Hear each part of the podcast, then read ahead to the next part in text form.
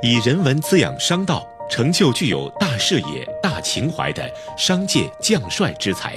欢迎来到君子之道人文商道讲堂。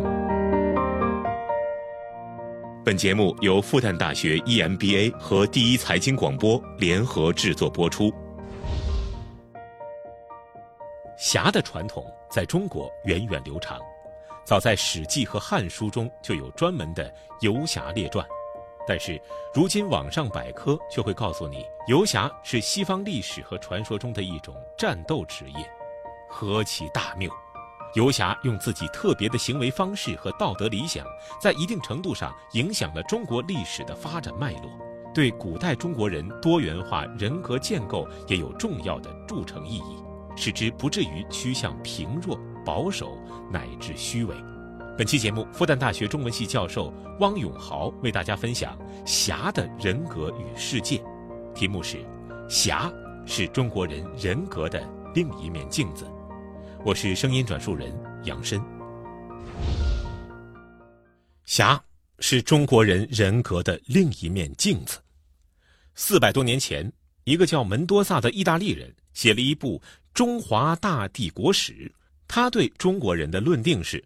沉静而有才智的民族，他说：“中国人忍耐调和，但是有的时候会懦弱、苟且、胆小、自私，且不乏滑头的和平主义者。”也有人关注到了中国人国民性的另一面。威尔斯在《人类的命运》里说：“大部分中国人灵魂里斗争着一个儒家、一个道家、一个土匪。”胡秋原也认为，儒、隐、侠。构成中国知识分子三大性格要素。辜鸿铭曾说：“基督教要人做一个好的人，而儒教要人做一个好的群众。”在他看来，只要世界上有叛逆，就愿意和他们同流；只要这世界上还有冤仇，就是他个人的不自由，就要为这部分有冤仇的人讨回自由。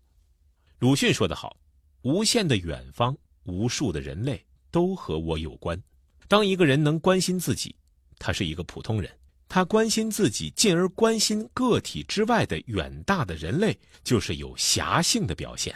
这样的人一定会发展出一种平均的人道主义精神，一种平均的英雄主义精神。而这种超越功利的精神自由，正契合于中国人的哲学传统和伦理崇尚。一个人。看他对世界承诺了什么，就可以看到这个人度量的大小。你可以把这一点认为是人存在的条件之一。侠就特别有承诺能力，尤其是实现承诺的能力。当然，他们也有自私的地方，他们喜欢名声，甚至爱名甚于爱命。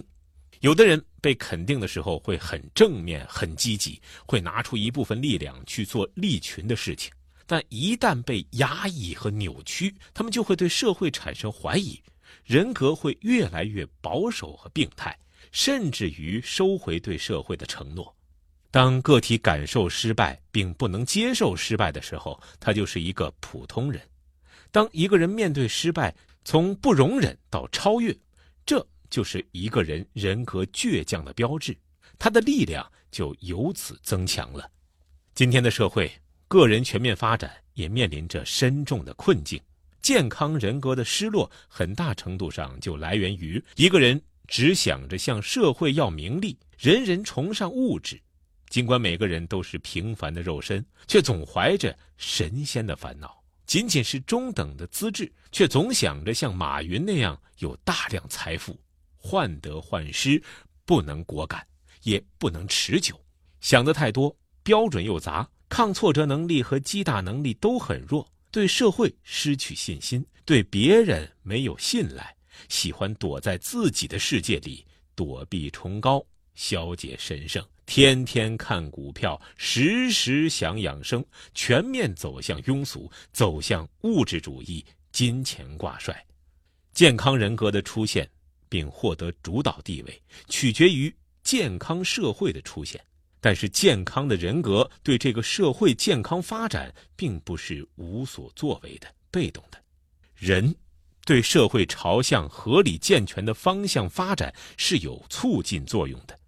在这方面，侠可以有助于健康人格的形成。